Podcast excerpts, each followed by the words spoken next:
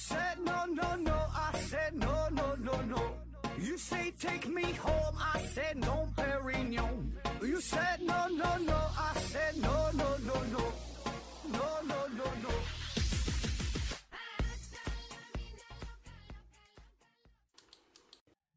拼命探索不求果，欢迎您收听思考盒子。本节目由喜马拉雅平台独家播出。这一期呢，咱们继续聊一聊搞笑诺贝尔奖这个事儿啊。那今天要说的呢是二零二零年的获奖情况。第一个呢是管理学奖啊，管理学奖颁发给了中国的杀手。呃，这挺神奇的哈，这中国人哈，中国的杀手获奖了啊。当然，至于说他们是否真的到现场。领了这个奖项，这我就不知道了。我估计是够呛啊，因为这几个人他被抓起来了啊。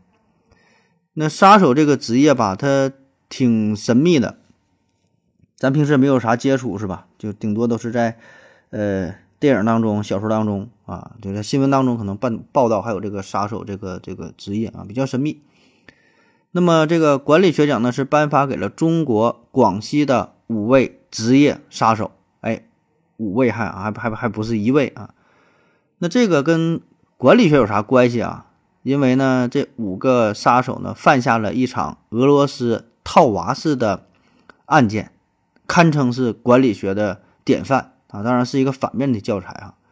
这咋回事啊？咱简简单说一说。最开始呢是有一起呃房产的纠纷，然后呢这雇主他呢就花二百万。哎，说我雇一个凶手，我雇雇一个杀手，要杀这么一个人啊，然后我得给你二百万。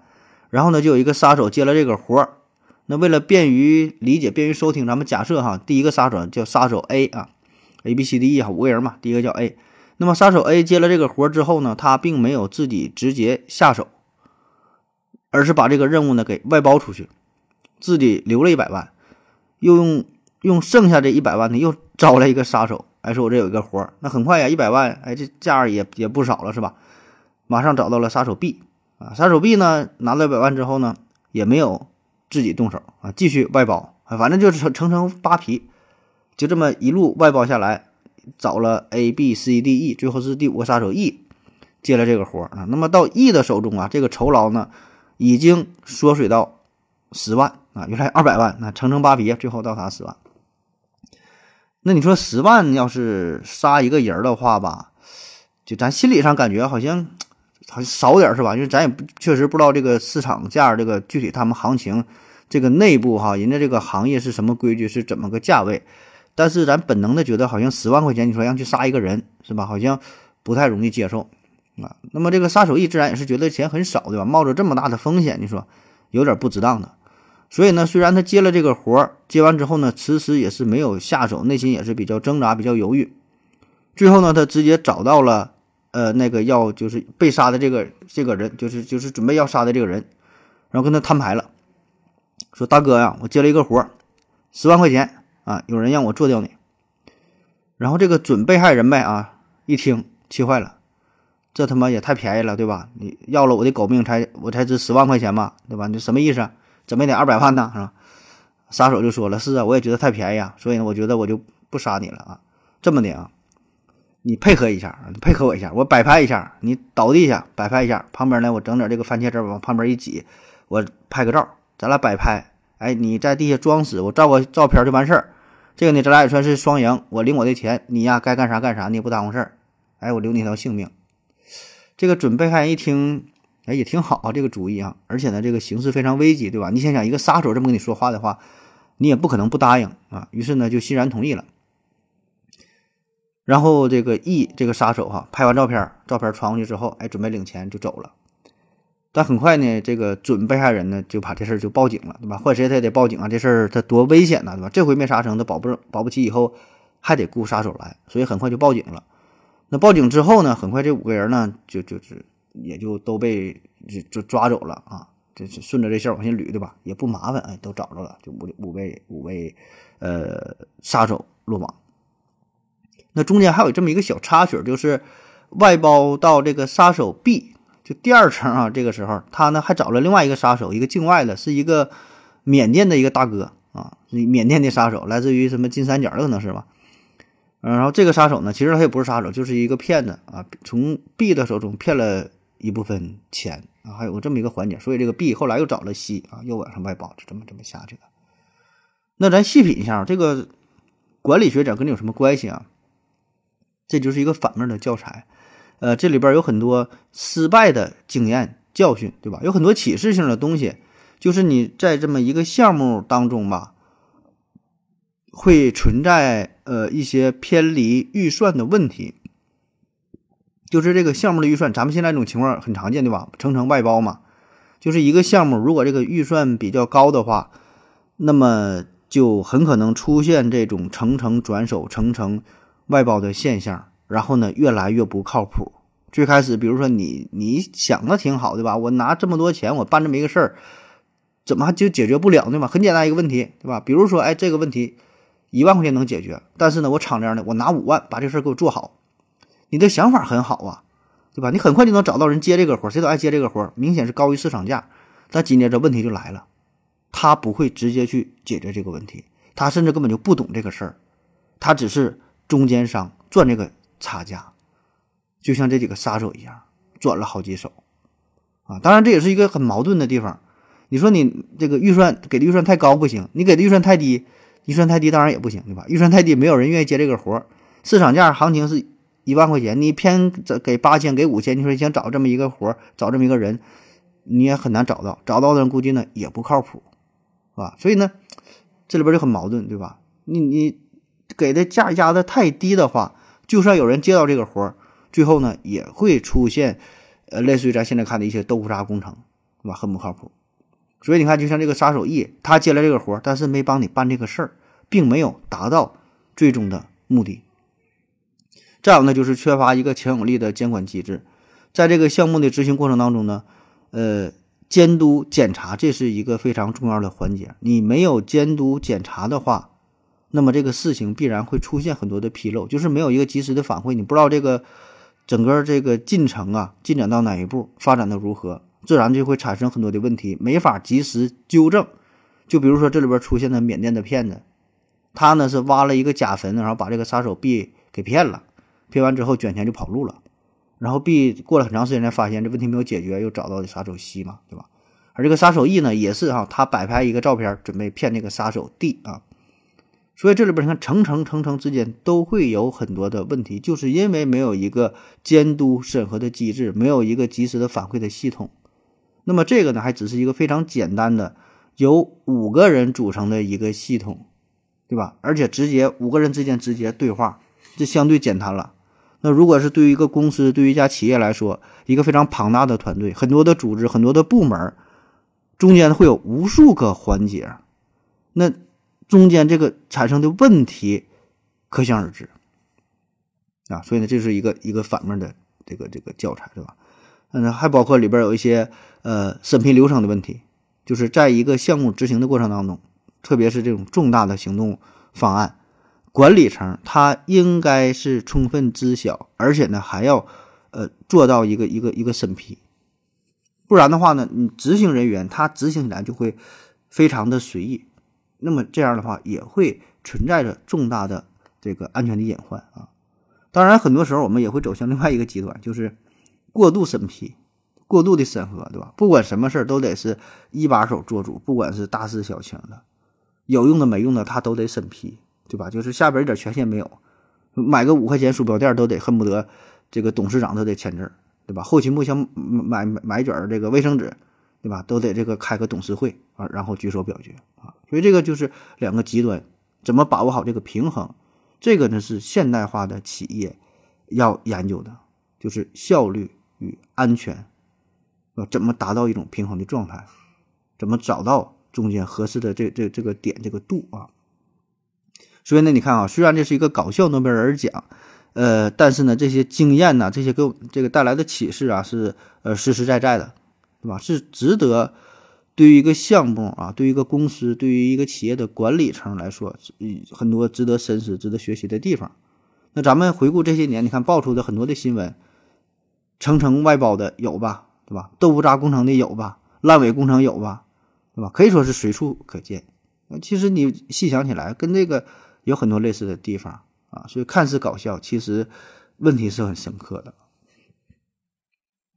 啊，那好了啊，说下一个声学奖，声学奖呢是颁发给了这个呃扬子鳄吸氦气也能变声啊，研究这玩意研究的，给这个扬子鳄啊鳄鱼吸这个氦气，吸完之后呢也能变声。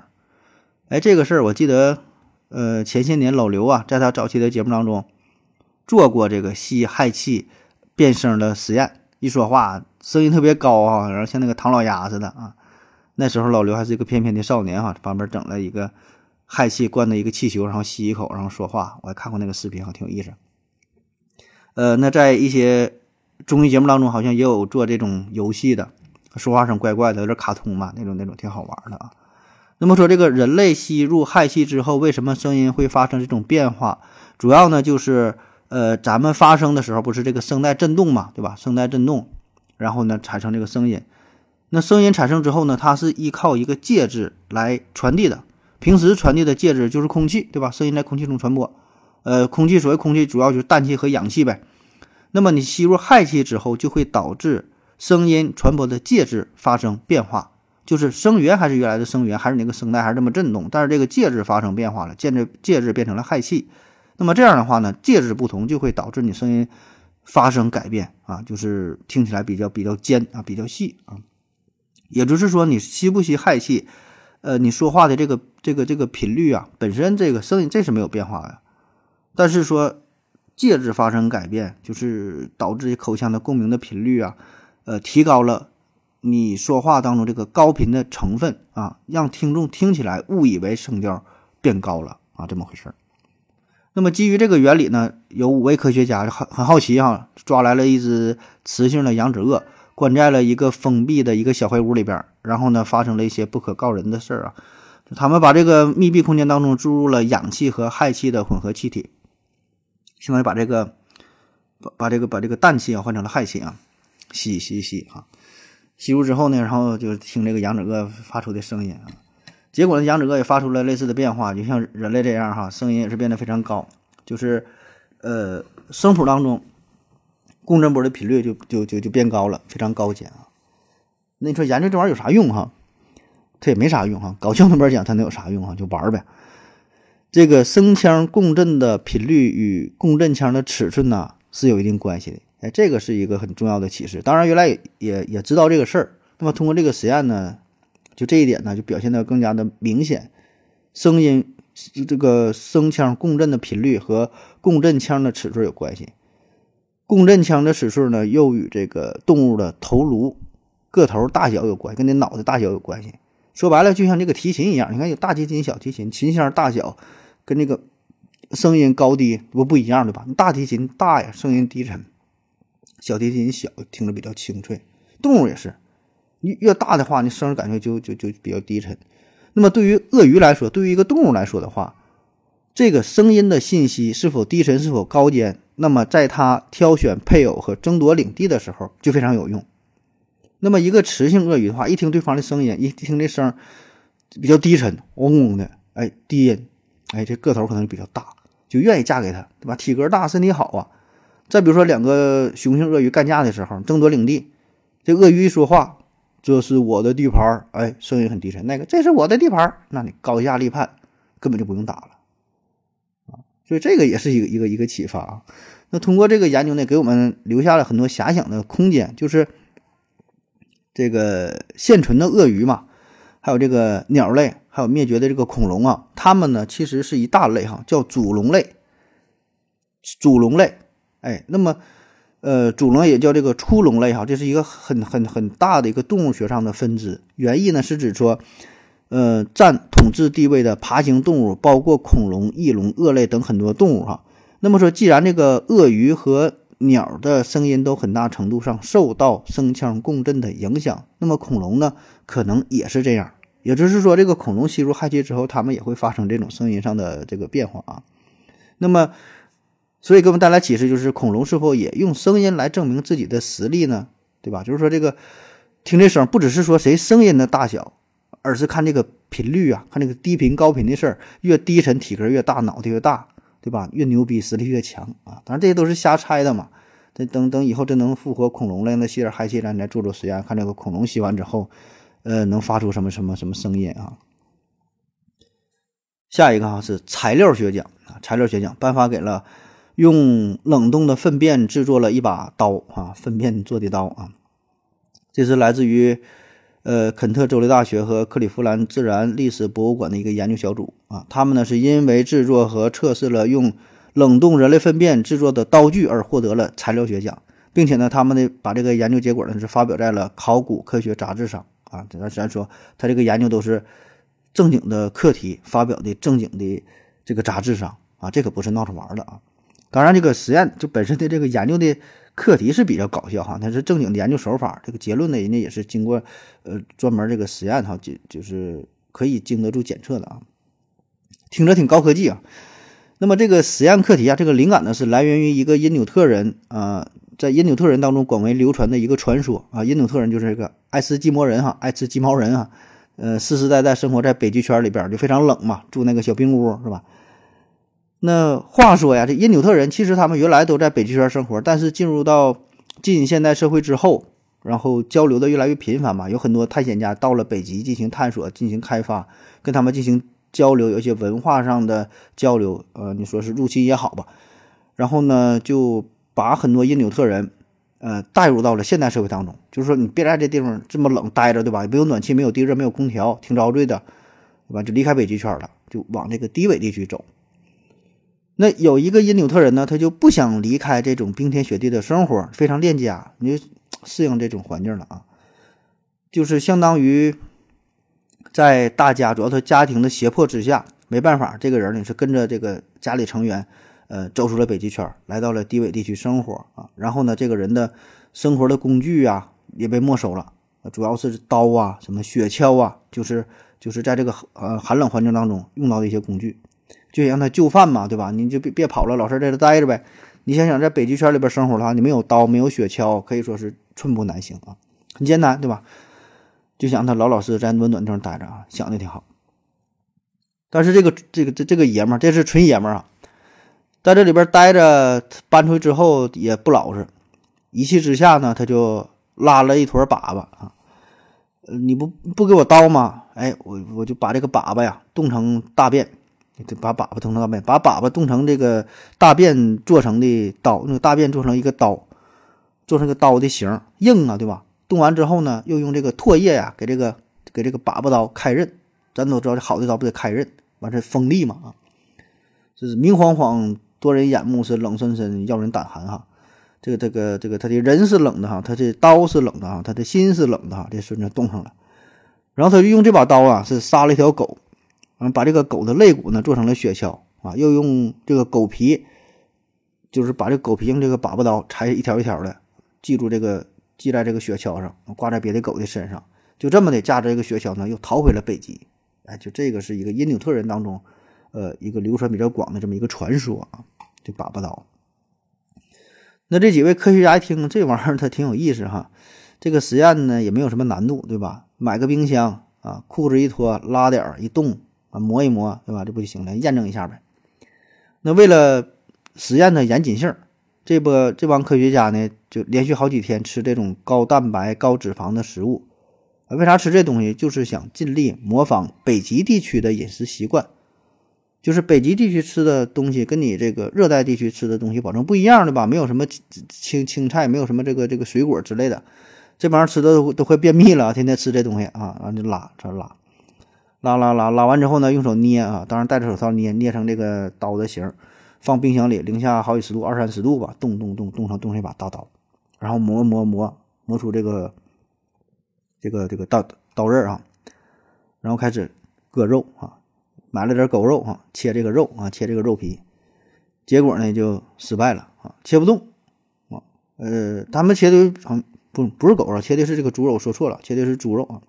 当然猪肉跟狗肉也都差不太多的嘛，这玩意儿反正都挺硬的，那个肉皮你你你也你也也嘎不动，嘎着嘎着这摩擦生热呀，一摩擦一热了，这这个这个刀还有点化了啊，就最后在这个肉皮上留下了一条黄黄的死的痕迹啊，反正就是没给。割开啊，就这么个实验。嗯，当然这个实验呢有一些不是特别严谨的地方啊。第一呢，就是他们所处的这个实验环境是在呃室温下进行的啊。有一个说法是说是零呃不是是零上十度左右啊，室温，反正不是特别冷。这个呢，你跟真正的北极的环境就是还是有一些差别的，对吧？你北极的话，保证得零下十多度、二三十度的。那你要是在室温情况下，你这把刀可能很快就更容易融化，可能就没有这么硬啊。还有一点呢，就是人家因纽特人这个刀啊，他这个刀啊是用唾液给这个刀开刃啊。当然，这帮科学家没有这个勇气，是吧？所以他们只能是磨一磨这个开刃啊，可能也是这个开刃这个环节出了不少问题，对吧？你一个刀的话，刃没开好，那保证不快呗啊。所以下回更严谨点啊，也这这这亲自用唾沫拿舌头舔一舔开刃，那可能就能快一点了啊。但这个事儿吧，这个实验呢，其实还是挺有启发的。呃，这几个研究人员也说，就是人类科学家必须积极寻找未经证实的主张、假设、谣言和都市传说，并通过测试。啊，并通过测试它们来确保接下来的任何叙述都尽可能具有说服力，啊，所以你看这个事儿吧，很简单，对吧？这个谣言呢也是流传的比较广，流传了很多年啊，包括现在互联网上，你说这种谣言呢就更多了。但实际上呢，这些谣言绝大多数都是没有经过验证的。呃，且不说谣言吧，就是有一些经典的段子啊，看似说是充满了科学精神的，其实没有验证过，啊。比如说，这个温水煮青蛙，对吧？这个事儿大伙儿也都听过，说这个把这个青蛙放热水里一下跳出来，对吧？你放冷水里它不跳，下边一一点点加热，青蛙也不跳，最后那水点点变热，给它给它烧开煮死了，对吧？鸡汤段子嘛，告诉咱们也是什么走出舒适区如何如何的。还有这个热水比冷水结冰快，哎，这不知道各位是否听说过哈？说一个热水，一杯热水，一杯冷水，俩一起放这个冰箱的这个冷冻室里边，热水比冷水冻冰要快。有这么个说法，还有呢，说这个鸭子啊，鸭子的叫声是没有回音的，哎，反正就是这类的传说吧，很多很多哈。这里边呢有真有假，反正咱们也没有这个分辨的能力哈。当然也不是说没有分辨能力吧，你要说这些事儿想分辨呢，好像也不是特别难，对吧？你要真想做实验的话，豁出去个冰箱，你就整一个一百度的水，整个二十度的水扔冰箱里，看看到底哪个更快的结冰。对吧？你抓一只青蛙扔锅里煮一下，放个冰水里煮一下，这不不冰，放正常温度的水煮一下，看看能不能它是否跳出来。买个鸭子看看是否有回音。就是这些实验呢，其实不难，对吧？但是呢，实际上我们真正愿意去做这个实验的，好像并不多。只是呢，把这些东西就拿来引用一下，在网上呢就传来传去啊。所以你看，人家这种就是还是挺有科学精神的。我都想了。我要我拍点小视频，我就做做这些乱七八糟的实验，我估计也能也能挺有意思哈。好了，咱先休息会儿。我要跟正南去尿尿，你要不要一起去啊？我也要去。哎，风姐，我要跟正南、阿呆一起去尿尿，你要不要一起去啊？嗯，好了，喝了口水回来，咱们继续聊。嗯，下一个奖项经济学奖，这个获奖内容是。在收入严重不平等的地区啊，法式舌吻更常见啊。越穷地方越这个整这个法式舌吻啊。这啥叫法式舌吻呢？呃，其实这有很多种不同的类型哈。咱通常觉得法式舌吻就俩人舌头系一块堆儿了啊。这个法式舌吻啊，细分起来呢，有深喉式啊、吸吮式、螺旋式、牙龈式啊。牙龈式就像牙科医生给你检查牙齿一样啊，整个牙龈都舔一遍。嗯，反正很多种。但是呢，核心的思想就是双方的舌头啊，得得得得这个碰在一起，甚至说得把你的舌头，得把你自己舌头伸到对方的嘴里边，一顿搅和，哎，这叫法式舌吻啊。那这个研究呢，是针对于六大洲十三个国家啊，苏格兰、波兰、法国、巴西、智利、哥伦比亚、澳大利亚、意大利、捷克、德国、尼日利亚、印度、美国啊，十三个国家找到了三千一百零九人，呃，对他们进行采访问卷。呃，就回答一系列的问题呗，比如说你觉得这个接吻有多么重要啊？什么样的吻才算是好的吻？呃，自己和对象这个接接吻的频率如何如何？啊，反正就是一系列关于接吻呐、密切接触的这些问题。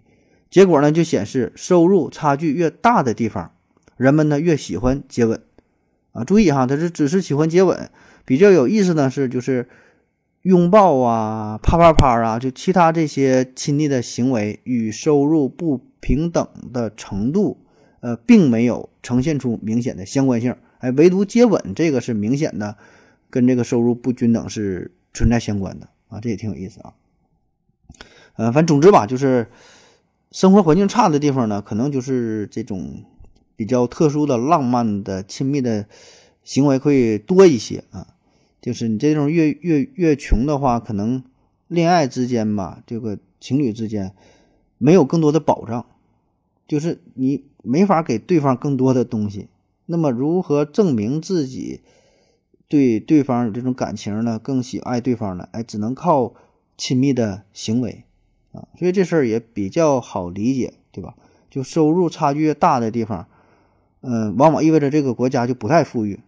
对吧？就表面上说是收入差距大，但实际上另外一个层面就是说，这个这个国家它它不不富裕，就确实有钱人很有钱，但绝大多数呢是穷人，而且是特别穷啊。极少数的这个财产资产是掌握在呃呃这极少数的人掌握着这个绝大多数的财产，对吧？更多的是穷人，基尼系数可能零点七、零点八干到零点九啊，这这国家就废了啊。那么少数人、少数富人啊，其余人都快要饿死了，在这种情况下。资源的竞争就会非常的激烈，那么人们为了维持与伴侣的关系，经济上不行怎么办？对吧？就谈钱伤感情，谈感情伤钱，对吧？没有钱了，还想维系感情，就只能靠更加亲密的行为啊，以此传达爱意。但我觉得这里边可能也有一个隐藏的因素啊，就是收入差距越大的地方，就越穷的地方啊，生活水平低嘛。对这个卫生要求可能也不太高啊，对于对方什么口腔卫生啊什么玩意儿，这个也不太在意哈。说亲上去就亲一口，可能不太不会过多的考虑，呃，卫生问题，什么什么口腔的气味啊、细菌传染方面啊，当然这可能也不重要啊。下一个哈，心理学奖啊，颁发给的这是发现从眉毛中啊能够识别自恋者啊，从眉毛当中识别自恋者。这篇论文呢是发表在《人格》期刊上啊，呃，两位研究者呢是招募到了三十九名大学生，让他们呢摆出中性的表情，就是也不是喜悦，不是愤怒，就你正常的中性的状态，然后给他们拍照，然后呢让其他的志愿者通过自恋型人格调查表对这三十九人进行评分，哎，就看看这个三十九个人是什么样的性格。结果呢，这些志愿者能够非常精准的通过眉毛找出。呃，这些人当中比较自恋的人，那如果给他们看同样这些人，但是这个照片上如果没有眉毛的话，那就很难区分这些人是否自恋啊。所以呢，就这个眉毛很重要哈。那有人可能会问了哈，那为啥是眉毛反映出了这个自恋哈？为啥不是眼睛，不是嘴啊，不是鼻子啊？人家这个实验其实做的非常的精细哈，分的就就是这个项目是非常多的。比如说这个实验，呃，会有一些项目，就是比如说把这脸给倒过来，还有呢是脸呢分上下两部分，单看上边，单看下边，看看你能不能看出自恋，是吧？单看这半张脸，有的呢是把眼睛给挡住了，有的呢是把眉毛给挡住了，反正各种排列组合，结果呢就发现啊，这个受试者就是从上半部分脸当中呢，能够区分出这个人是否自恋，单看下半部分，你看看鼻子看嘴看不出来，看这个眉毛和眼睛这个组合，哎就能看出来。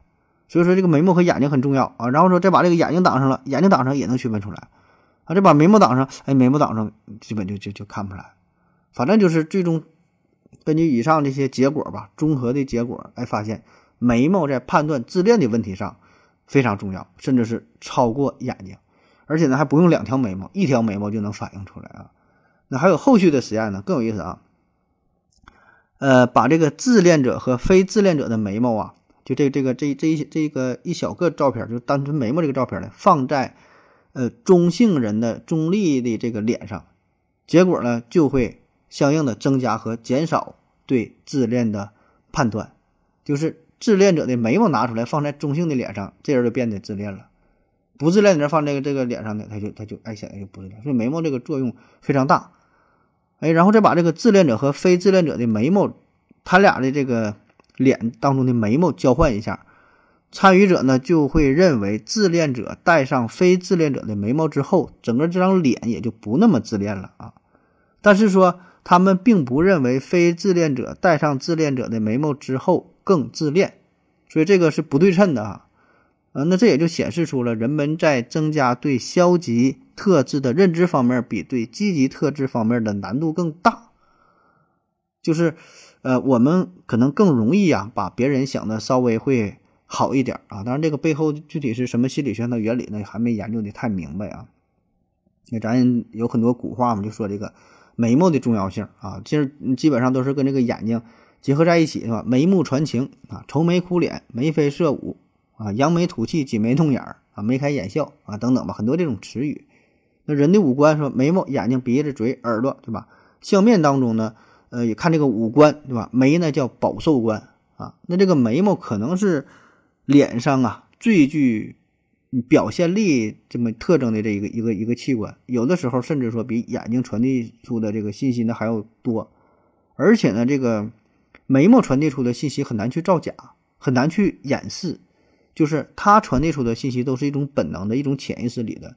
你很难说刻意的调动眉毛，说想表达一种内心的什么感觉，除非除除非说像这种挤眉弄眼儿，对吧？就是非常假的状态啊。就是基本上你如果不刻意的去调整，没经过刻意训练的话，眉毛传递的出来一一般都是真情的流露。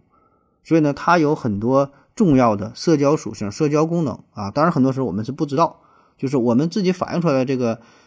嗯，通过眉毛反映出来的这个情感呢，我们是不注意的。然后我们接收到的，我们感觉到的，别人眉毛传递出来的信息，你也没注意。但是呢，你已经接收到了这个信息啊，也会辅助你的判断啊。所以这个就是眉毛在另外一个更深层面做到的一个呃社交的一种信息传递的作用啊。那虽然我们现在对于眉毛也可以进行很多的加工，对吧？特别是女生这个这个画这个眉毛啊，什么纹眼线呐、修眉呀、纹眉呀。对吧？对这个眉毛的整个形状啊、密度啊、整洁度啊、颜色呀，各方面都能进行加工啊。这个咱说是不难，但是说你内心的这种这种情感啊，是很难掩饰的，很难去加工的。下一个问题，呃，医学教育奖啊，这是颁发给了说向人类展示出了政客如何比医生和科学家更。能立即影响民众的生死啊，这么一个项目，这什么意思啊？说起来听不太明白。简单的说呢，就是政客干掉了医学，主要呢就是针对于这这次疫情，就是政客的影响力更大啊。获奖者是谁呢？美国总统特朗普，这就是之前的事嘛，二零二零年的。呃，巴西总统嗯博罗呃那个博索纳罗，英国首相约翰逊，印度总理莫迪，墨西哥总统呃。奥夫拉多尔、土耳其总统埃尔多安等等多国领导人啊，这个奖很厉害哈！你看获奖者都是国家主席啊、国家总统啊、国家总理呀，反正这些首脑人物对吧？高层的人物。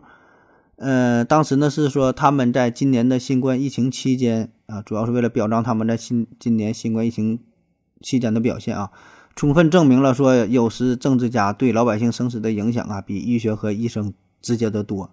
就针对于二零二零年嘛，那个时候，美国总统还是懂王啊，就没没没有人比他更懂新冠了啊。那说这些领导人哈或者讲是当之无愧啊，理由就是，比如啊，他们提出了注射消毒剂预防新冠病毒的建议啊，或者将这一已在全球范围内导致数百万人死亡的疾病啊称为小流感。这些领导人利用新冠肺炎的大流行，身体力行的给全世界上了一课，告诉大家：相信科学家和医生，政治家们不作为或胡乱作为，对于大众生命的影响更加……啊啊！相比于科学家和和医生，政治家们的不作为或者是乱作为，对于大众生命的影响更加立竿见影，更加深刻，也更严重。啊，当然，以上这段话，这个我都是从网上。这个直接摘抄来的哈，这个我也不敢瞎评价，对吧？都各国总统啊，别再给我整进去了。关于新冠这个事儿啊，你看啊，他这个颁发给的虽然是二零二零年的搞笑诺贝尔奖，你看到现在这基本都是一年多，快两年了，但这个放在今天呢，仍然不过时，对吧？仍然还具有很大的参考意义。就是面对这次疫情，我们如何做好政治与科学的这种权衡啊？如何处理好这二者的关系？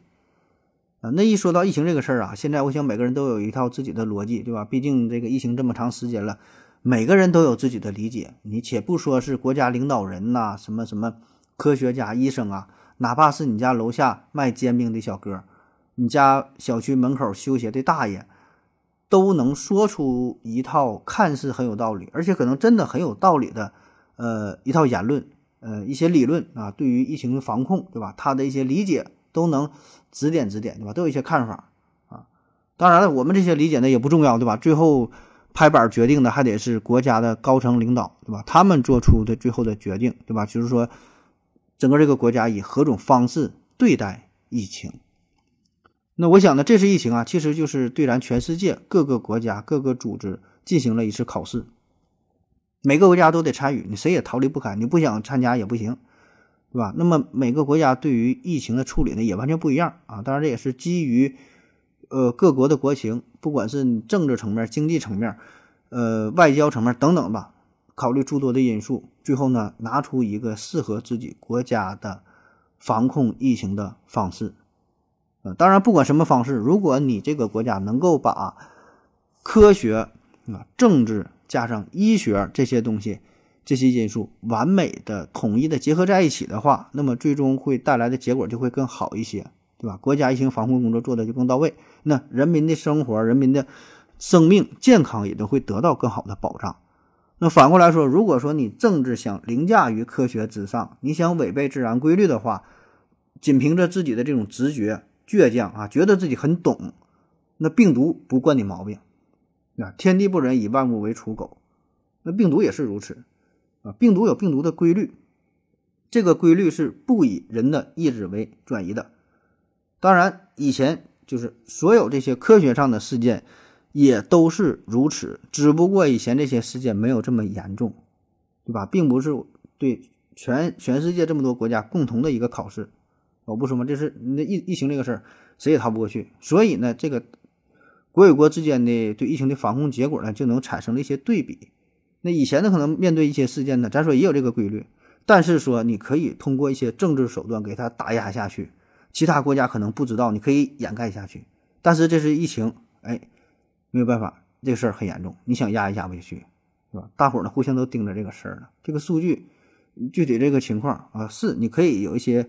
水分有一些造假，但整体的情况会通过经济给反映出来的，对吧？所以呢，这个现在这个事儿基本它是很很透明的，呃，每个国家怎么样，大伙儿都心知肚明。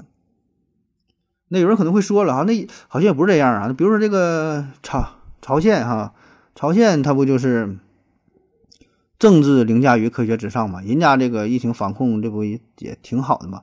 起码就咱。目前掌握到的资料哈，获取的信息好像人家日子过得不错，好像没有这个什么大规模流行哈，这个疫情防控不错哈，确实啊，他控制的不错，是吧？但是呢，人家这个朝鲜的政治呢，恰恰是顺应了科学的思路，对吧？里不出外不进，压根儿这个大门就一关，从根本上阻断了新冠病毒传染的可能性，对吧？这正好，这恰恰就是最好的、最根本的防控措施，对吧？阻断传播途径嘛。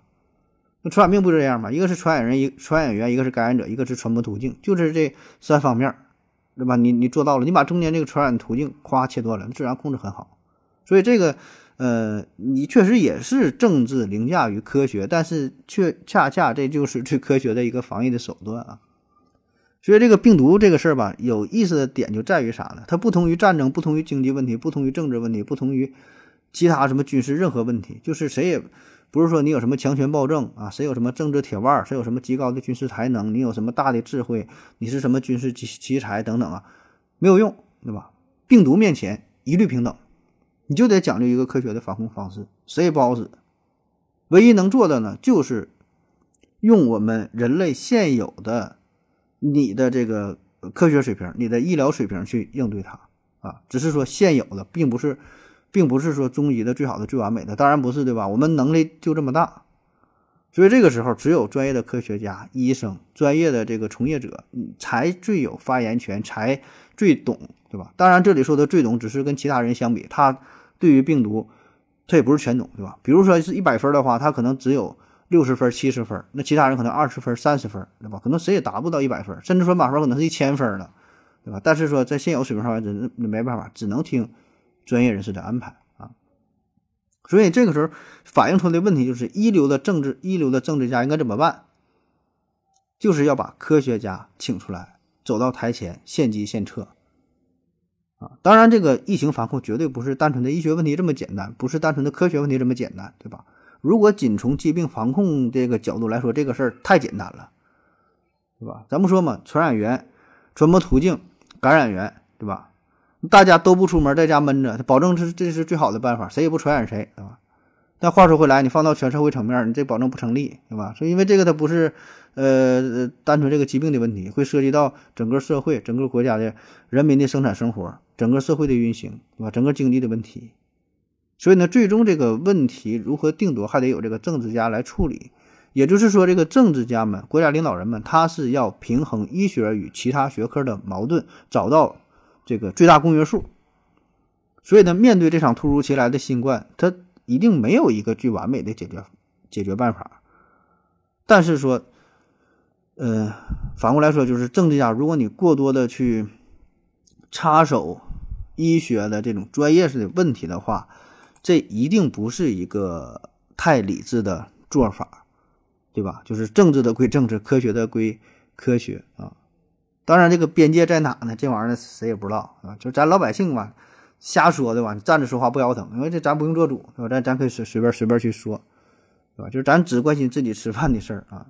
那作为一个政治家来说的话，他面临的这个问题要复杂的多，考虑的因素要复杂的多，所以很多时候。他考虑的点呢，还是要就找着找到这个边界的问题，并不是这个呃政治问题本身，而是政治与科学的边界的问题。就是我这个能力啊，我这个手我要伸多远，我要管多多管多大的事儿，并不是说这个事儿我怎么去解决，这个事儿倒好解决，但是就是说这个事儿啊，我该不该是我管，这个才是要考虑的啊。那我们可以想象一下哈，我们可以想象一下，就是比如说你自己生病了。你看，你简单的发烧感冒，你去医院，你想开点药就完事儿了，对吧？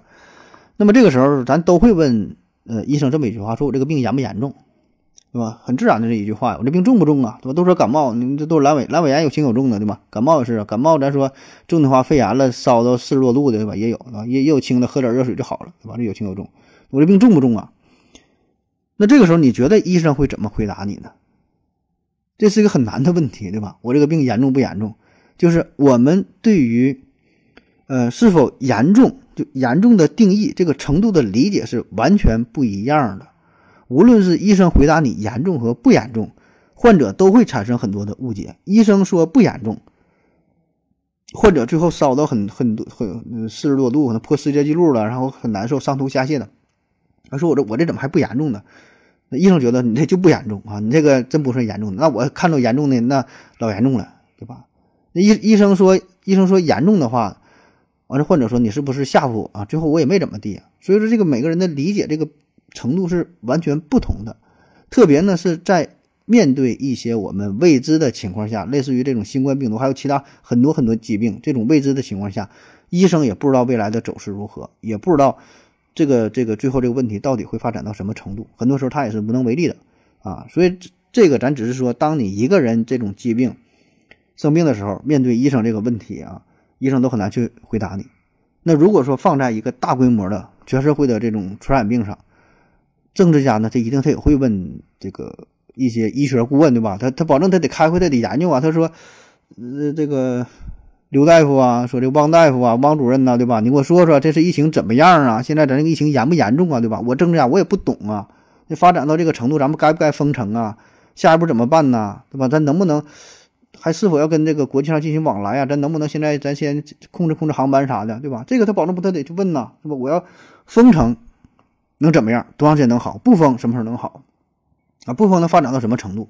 最后多少人感染？大约每天能能能涨涨这个多少病例，对吧？政治家保证会跟呃专业的医生、这个科学家呀这些人士进行探讨这些问题。但是您那你说这些专业的人士，所谓的这个专家，他能给出什么样的答案呢？他能怎么去回答呢？他说这个事儿严不严重呢？对吧？首先他可能就不知道这个事儿严不严重啊。其次呢，所谓这个严不严重，他也很难去量化，他也很难去表达，很难去形容。所以呢，如果你问医生怎么办啊？政治家的这个政治家问医生说：“那我怎么办？怎么是最好的办办法？”医生一定是从一个医疗的角度，他保证告诉你啊，最好的办法那就是。赶紧就封城啊！全全国都封了才好的，每个每个城市都封了才好的。对吧？那这个咱就这什么什么静态清零嘛，谁也不干了，是吧？这个这是对于疾病的呃控制来说是最好的，但实际上呢又不可能，是吧？就是这个医生和这个呃政客之间、政家之间信息的不对称、不对性、不对称性啊。然后呢，最终政策的落实呢，咱说嘛，还得是放在这个政治家的手里，最终还得他拿出决策啊。那这疫情到现在，你看这不三年了，对吧？那有一些有一些国家呀，可能控制的相对好一些，是吧？就是这个，呃，一些政治家可能最开始也像普通人一样，面对着这个事儿非常迷茫。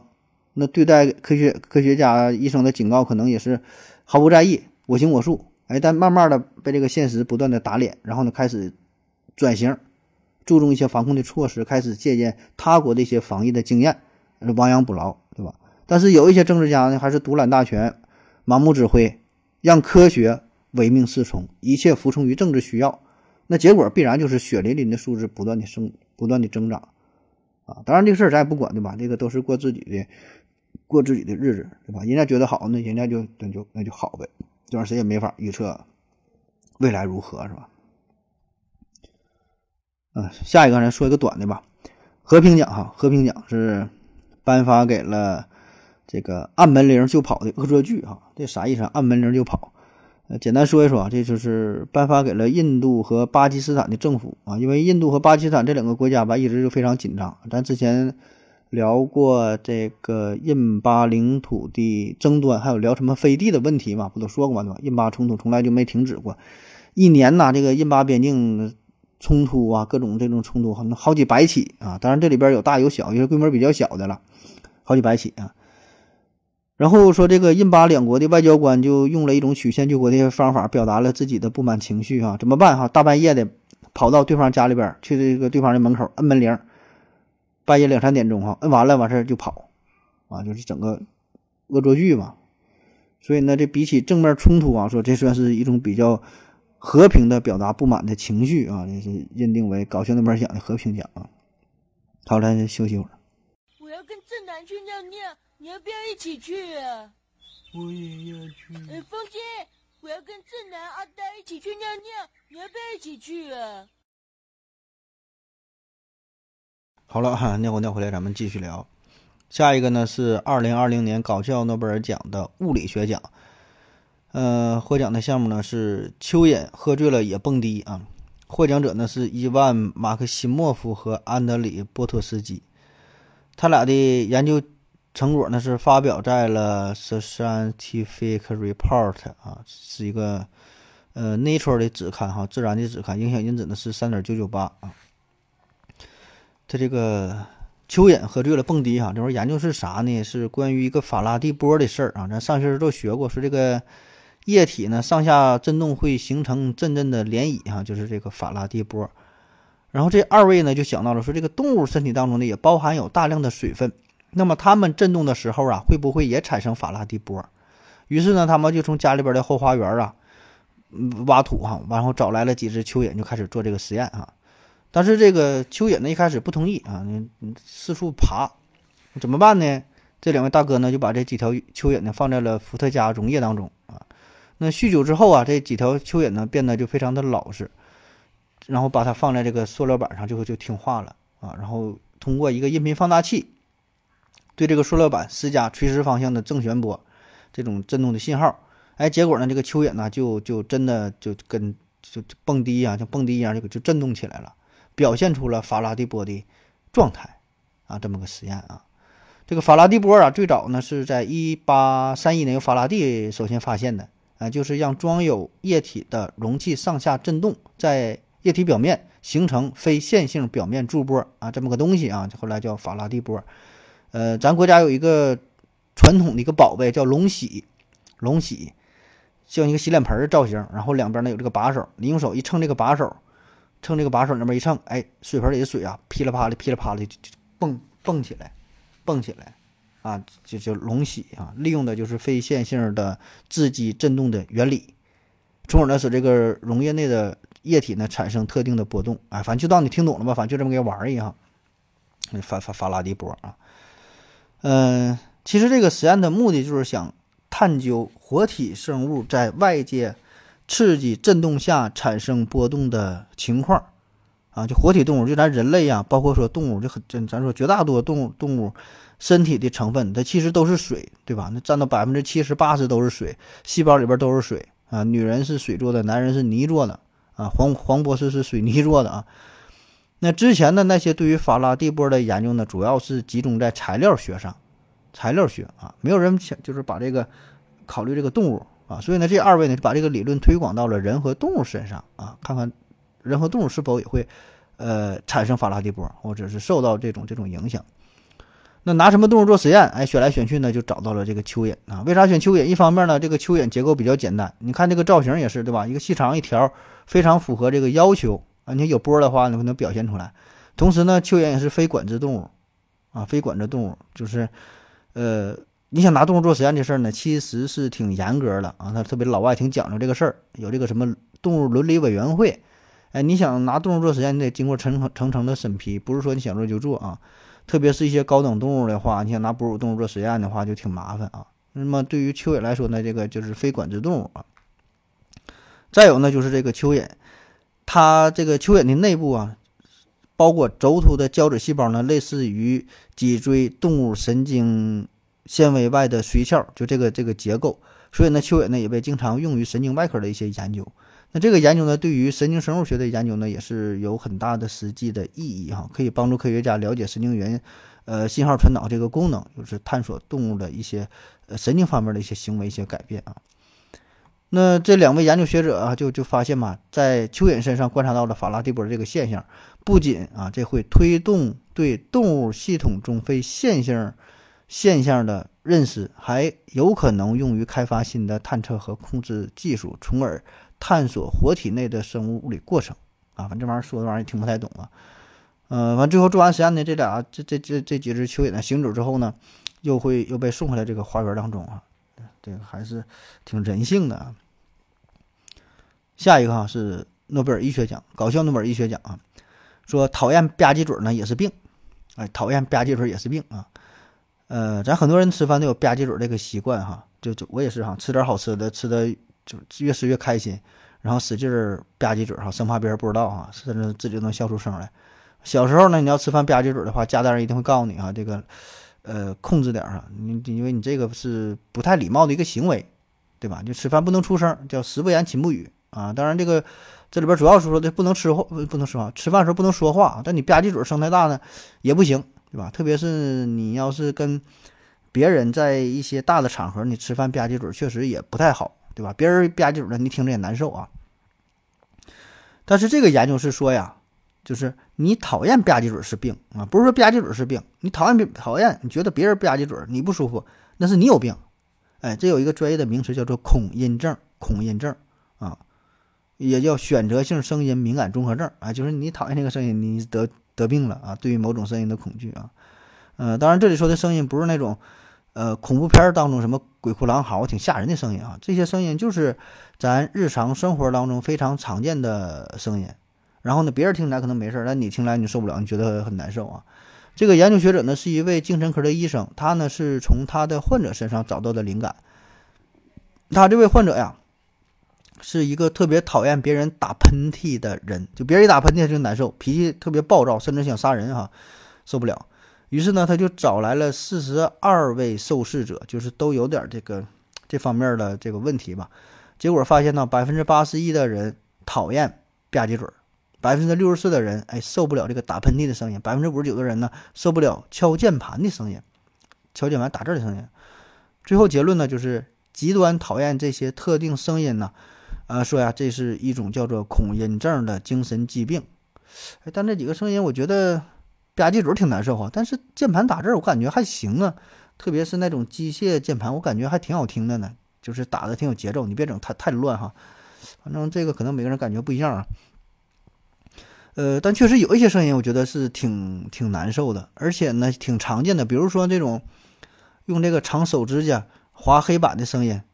嗯，不知道各位上学时候有过是否有过这种经历？一般高中的时候让擦黑板，然后有的时候女生指甲挺长，一不注意划一下黑板，我天呐，这这这声我觉得一般人都受不了吧？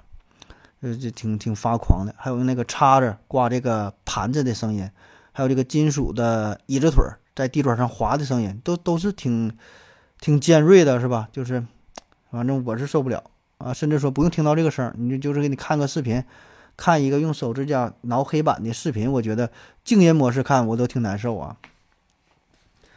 那为什么我们会讨厌这些声音？呃，一开始呢，普遍的观点呢是说，可能这是就是高频的缘故，因为这几个声音给我们的第一印象就是都是高频，对吧？震震动的频率挺高，所以挺难受，比较尖嘛，这种这种高音。但也有人做过实验，就是把用手指甲挠黑板的声音这个录像啊、视频当中的高频段的声音给静掉，只留下中频和低频的声音，结果呢，听起来还是让人很躁狂。哎，所以这就不仅仅是这个高频的缘故啊。而另外一个实验证明呢，就是也不只是我们人类有这种感觉。哎，你把这个类似的音效啊给黑猩猩听，他们听了也很敏感，也受不了，也难受。那至于为啥这样呢？后来又有人补充了一个一个解释吧，或者一个假说吧，说呀，上述这些声音呢，都是呃介于大约是二百赫兹到呃两千赫兹到五千赫兹之间这么一个频率。那这个频率的声音呢，一方面是就是比较高频哈，但更重要的是呢，这个频率啊跟小孩哭泣的时候声音很接近，就小孩哭这个声跟这个差不多，就是这个频率差不多。但咱一听，所以咱一听小孩听一听小孩哭，你保证挺闹心、挺讨厌，哎，所以呢，你也就形成这种习惯，对这些声音呢也会讨厌啊。啊，扯得有点远了，咱说这个搞笑诺奖这个事儿吧。呃，他研究这个声音呢，不是针对于频率的事儿哈。他是就是研究生活当中比较常见的、正常存在的这些声音，然后呢，绝大多数人可能并不在意啊，甚至说会主动过滤掉啊。就比如说你听别人打打喷嚏，打了就打了哈，可能会吓一跳，声挺大的，但不至于说怎么特别讨厌。但是对于这部分人来说呢，就很难受，对吧？所以说说所以所以叫病嘛。呃，当然，至于说这个恐音症到底算不算一个明确的精神类疾病的诊断？嗯，这个还是存在一些争议啊。反正我觉得这个其实是一个好事儿，就是说，它释放了一个好的信号，因为人们开始逐渐，嗯，认识到这个问题，开始研究这个问题。就像是比如心理学上有很多疾病，对吧？就是原来咱们不把这个，呃，心理学上的疾病就是当成事儿，甚至说，就是最最开始对于疾病的对对于这个健康的定义，不就是？身体健康，对吧？叫吃嘛嘛香，身体倍儿棒，对吧？但逐渐的呢，这个对于健康的定义开始加上心理学层面了，叫身心，对吧？身体很重要，心理呢也很重要。哎，就不像说的什么矫情啊，或者说啊，这这个什么你想开点儿啊，怎么怎么地了，不是这么简单。所以呢，这个就是我觉得是一种转变嘛，一种转变，对吧？然后呢，我们自己对于自己内心的一些问题呢，也开始正视。一开始可能我们不不愿意承认说自己有病啊，谁也不想说我自己什么心里有病，感觉一说心里有病就是精神病啊，心理不健康，其实也不是。所以呢，这个就是从社会层面、医学层面，从个人啊以及我们个人对他人这个态度都在逐渐发生转变。然后呢，相应的研究也是越来越多、越来越深入、越来越专业，对吧？我们也意识到了这个问题并没有我们想象的这么简单，也不是说你自己想开点就能想开点了，而且这个人群。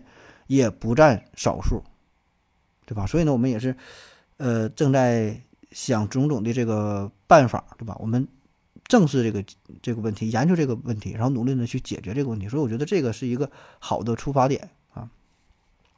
那至于说这个恐音症啊，这个其实也不是什么特别新鲜的话题，很早很早就有这个研究了。上世纪初啊，就有了恐音症这个词儿，哎，就有了专业这个名词了啊，但是没有。特别公认的一个诊断的标准啊，就是说你很难去判断这个人到底是否有恐音症啊。据说恐音症大约有百分之二十左右，那这可不低了，对吧？五个人就有一个恐音，这个恐音症，呃，然后说这个在青春期的时候可能可能比较比较多一些啊。反正这个研究的也不是说特别深入嘛。那恐音症患者表现哈，通常是无法控制自己的情绪，呃，产生异常的愤怒和厌恶感。大家可以对号入座一下，回忆一下是否自是否自己有这个类似的这个感觉啊？而且呢，恐音症患者呢一般会努力克制自己的烦躁的情绪，试图不让别人不让别人看到自己有什么不同。只是呢，偶尔会有一些语言呐或者行为上的反抗哈，反正一般都是憋着，不想让知道自己不太正常。那对于恐音症，现在了解就是还非常少嘛，具体原因也是没整太明白啊。呃，也有学者呢说，不把它当成一个单独的疾病啊，就是说这个恐音症这种表现，呃，可能是就是是其他的一些疾病的伴随的症状，不是单独的疾病啊，所以现在也没被呃单独的收录在疾病诊断。呃，精神疾病诊断和统计手册，就这个 DSM 这个这个手册当中啊。那在二零一七年啊，发表在《当代生物学》这杂志上的研究说，研究人员召集了二十名有恐音症和二十二名年龄和性别匹配的正常人，这个作为对照组哈啊，对比他们大脑结构，发现这个恐音症的人呢，这个大脑确实有一些特殊的地方。呃，功能性磁共振的成像也发现，恐音症人士的大脑对某些声音和感知系统和情绪调节网络的连接不太正常啊，具体啥意思我也不懂啊。下一个，这是昆虫学奖，呃，颁发给的是这个说昆虫学家也害怕蜘蛛啊，昆虫学家也害怕蜘蛛。得奖的呢是美国加州大学退休的蜘蛛学者理查德·威特啊，这是这是正经的斯皮德曼哈，正经正经的蜘蛛侠，专门研究蜘蛛的学者哈，理查德啊。蜘蛛这玩意儿，我想很多小伙伴应该都挺害怕的啊，特别是女生是吧？看着这东西大喊大叫的。嗯，确实，这个蜘蛛的造型是比较特殊，这个东西跟咱们哺乳动物差的太多了。我这第一印象，我的感觉就是说，这个蜘蛛它根本就不是地球上土生土长的生物啊，它保证是外星文明遗留下来的，外星人宠物可能落这块儿了啊，最后变成这样了。就它跟这个正常动物它太不一样了，对吧？哪有正常动物长成这德行的？这你说就是，嗯，反正我瞅着不就就是这玩意儿，它不不不像正常一个动物啊。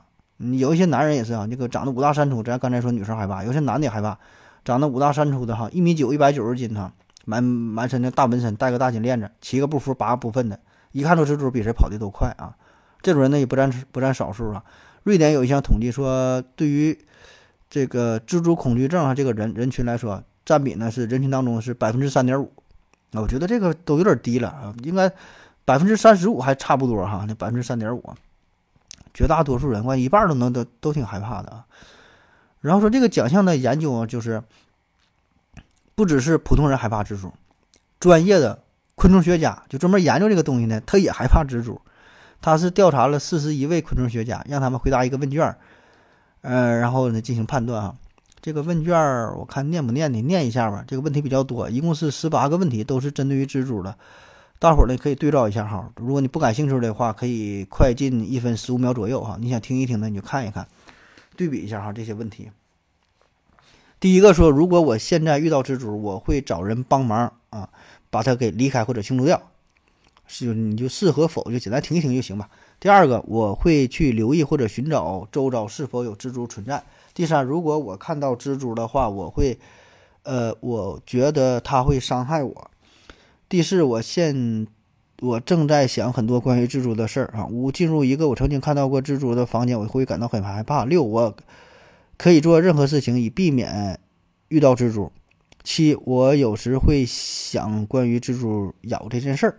八，如果我现在遇到蜘蛛。我不能有效率的处理它。九，如果遇到蜘蛛，我会很久才能忘掉这件事儿。如果我十，我如果遇到蜘蛛，我会离开这个房间。十一，如果遇到蜘蛛，我觉得我会，我觉得它会跳向我。十二，如果遇到蜘蛛，我会找人把它给弄死。哈，十三，如果遇到蜘蛛，我觉得，我觉得它正在朝我移动。十四，如果遇到蜘蛛，我会感到很害很害怕。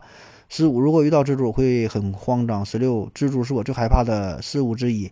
十七，如果我现在遇到蜘蛛，我会觉得很紧张。十八，如果遇到蜘蛛，我会流汗、心跳加速。总之，很多感觉都是重复的哈，反正就这么一个问卷吧。然后调查发现，就是虽然这些昆虫学家成天跟着各种虫子打交道，但是呢，他们当中会有很多人也害怕蜘蛛。有五位学者的这个得分呢是超过七十分。那我也没太看那满分是多少哈，是不是一百？反正就是挺害怕，分挺高。呃，然后说，在这个蜘蛛是我最害怕的事物之一这个选项当中，有三位学者给了满分啊，就是确实是最害怕的。呃，有一位专门研究蛆的学者啊，他表示，我宁可就是就是捡捡捡起蛆，整的我满手是蛆，我也不愿意靠近一只蜘蛛，嗯，吓成啥样啊？另外一位学者呢，在呃，就是给这不同生物这个喜好打分的时候，给了蟑螂、蛆、蚊子是最喜爱的哈，给了一分，一分是最喜爱的。蟑螂、蛆、蚊子给一分，最讨厌的给了蜘蛛是是七分。嗯，你看这玩意儿对比的。那为什么这么害怕蜘蛛呢？哈，这帮昆虫学家给的原给出的原因呢，也很特别啊，你都想不到。咱们要是说害怕，就感觉这东西造型怎么地，或者什么有毒之类的。这帮昆虫学家说呀，为啥害怕蜘蛛？因为蜘蛛的腿太多了，嗯，太多了。六条腿的昆虫呢，它不害怕，那蜘蛛呢是八条腿，多两条腿，多两条腿的感觉就不一样了，就就就就害怕了。呃，当然，我觉得可能是因为这帮昆虫学家吧，他知道的比较多，就研究的吧特别细。哎，这个呢，就是严格来说呀，昆虫和蜘蛛呢真不一样，它俩真不是一伙的。呃，而且从这个动物学的分类来说呢，蜘蛛和昆虫可以说是并列的。呃，就蜘蛛它并不属于昆虫。哎，咱说昆虫感觉分很多，对吧？说昆虫那老多类了，昆虫。蜘蛛，蜘蛛不就是蜘蛛这么一类吗？哎，不是这样的，昆虫和蜘蛛，它俩是并列的，它并列的关系。呃，昆虫准确的说呢，应该叫做昆虫纲啊，《界门纲目科属种》里的纲啊，它是呃节肢动物门啊，节肢动物门昆虫纲。那昆虫纲是世界上种类最多的动物了，包括说咱常见的什么蜜蜂啊、蝴蝶呀、蚊子啊、蚂蚁呀、蝗虫啊、瓢虫等等，这都叫昆虫啊，特别特别多。呃，它们的特点呢，普遍就是说这个身体呢分为身，呃分分为这个头、胸、腹三节，然后呢有一对触角，有六条腿儿。哎，这昆虫基本都是这个造型啊，但具体上你看的差别很大，但是总体的风格都是这样的。这是昆虫纲。那说蜘蛛呢？准确的说，应该叫蜘蛛纲，哎，它也是纲，所以跟那个昆虫纲是平行的嘛，它都属于节肢动物门，哎，那么这类动物，就蜘蛛呢，它是头部和胸部融合在一起，叫头胸部，所以呢，身体只能分成两节啊，没有触角，但是有八条腿儿，所以你看这个数其实一样哈，它是八条腿儿，昆虫呢是六条腿加一对触角，它也是这么回事儿，但昆虫学家觉得这玩意儿就不一样了啊，就说这个昆虫和这个蜘蛛是完全两个不同的物种啊，当然对于咱绝大多数来说，它。都那个玩意儿啊，但是甚至当成一种动物了，对吧？这个理查德·威特呢，他呢就统计了学者们讨厌蜘蛛的理由啊。呃，前五名的是移动的方式哈，第二呢是是难以预料，第三呢是速度快，第四呢很多脚啊，第五呢是会咬人啊。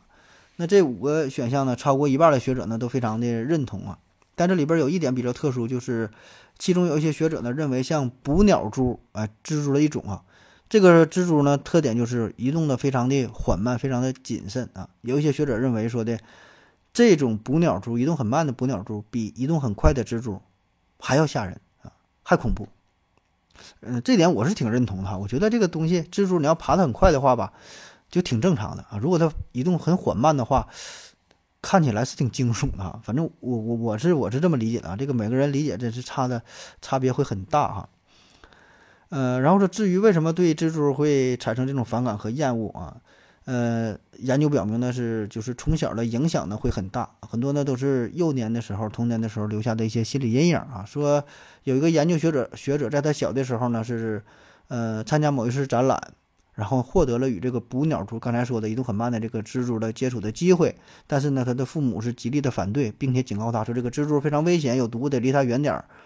所以呢。这个人对蜘蛛呢就产生了一个心理上的阴影啊，以后呢即使在看到无害的蜘蛛也很害怕，呃，此后父母再跟他跟他怎么解释也没有用啊，仍然很害怕，那也不知道为啥他还能当这个昆虫学家。还有一个昆虫学家说也是哈，他是小时候四岁到八岁的时候经常做噩梦，梦见这个屋子里边有这个就是这个蜘蛛网啊，全是蜘蛛网，非常大，那蜘蛛也非常大，蜘蛛呢有人那么大，又给它吃了。